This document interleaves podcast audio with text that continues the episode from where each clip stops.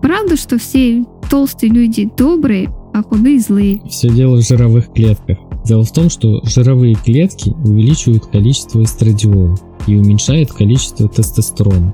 А тестостерон – это гормон проявленности. Соответственно, и толстый, и худой могут быть злыми, но если толстый злой, то он это может никак не проявлять. А если худой злой, то он это более проявит, потому что у него больше, более выраженный тестостерон. А тестостерон это гормон проявленности. Но толстый сытый, а худой голодный, и поэтому злой. На самом деле толстые чаще бывают голодными из-за того, что жировые клетки помимо того, что они подавляют тестостерон и вырабатывают эстрадиол, они еще вырабатывают лептин, гормон сытости. Ну вот, жир вырабатывает гормон сытости, значит толстый постоянно сытый. К сожалению нет, на фоне того, что жир постоянно вырабатывает лептин, гормон сытости, у них возникает резистентность, то есть нечувствительность к этому гормону. И они наоборот перестают чувствовать сытость. А правда, что нужно питаться 7 раз в день или больше? И чем чаще, тем лучше. И тоже нет. Питаться можно и один раз в день, например, йоги так питаются.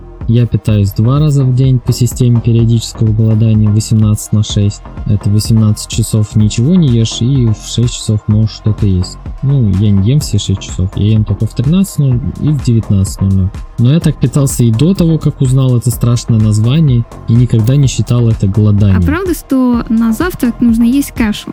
Завтракать вообще не обязательно. Я вообще, например, не завтракаю много лет. И каша плохая еда для тех, кто хочет похудеть, потому что много углеводов разгоняет сахар и инсулин.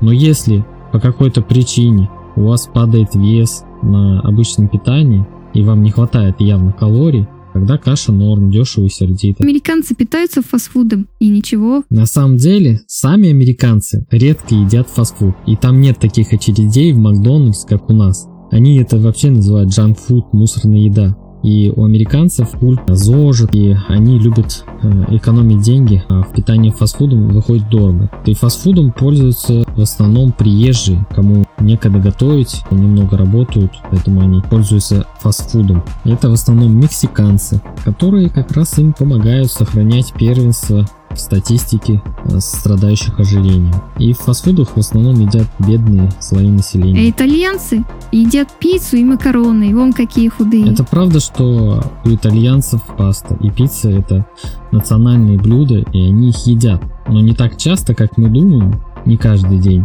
И они едят меньше хлеба, они едят много салатов, овощей, морепродуктов, часто готовят еду сами. И главное, они такие экспрессивные и подвижные.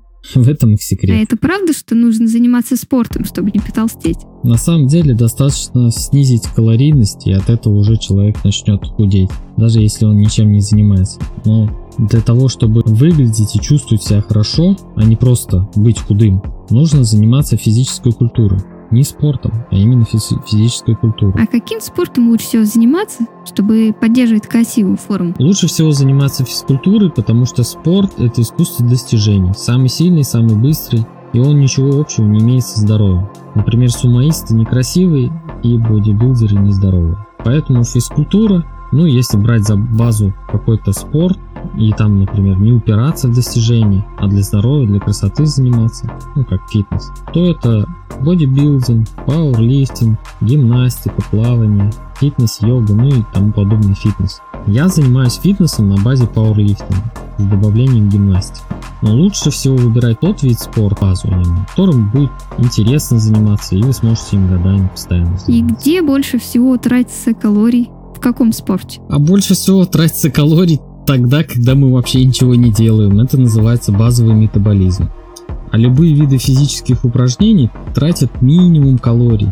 Иначе бы мы постоянно бы хотели есть ни, никто не мог бы не пробежать ни марафон, ничего такого сделать, если бы у него там под рукой не было бы еды. Или бы он худел бы там сразу на глазах кучу калорий, если бы он тратил. Если упахаться прям конкретно сильно в зале, то это 400 калорий, это одна шоколада. Когда я ходила в зал, после часа интенсивной тренировки, я вставала на весы, и там показывала минус 1 килограмм. Вот тебе интересный факт. В одном килограмме жира примерно 9000 калорий. Столько ты съедаешь за 5-6 дней. Потратить столько за один час невозможно, что бы ты ни делал. И потерянные килограммы – это вода. Просто пот и улучшение работы почек. Вот отсюда берутся потраченные килограммы. Значит, в спортзале я не худею? Нет, в смысле потери килограмм в зале можно даже и набрать. Например, за счет набора мышц и плотности костей. А талия, например, может похудеть за счет того, что мышцы больше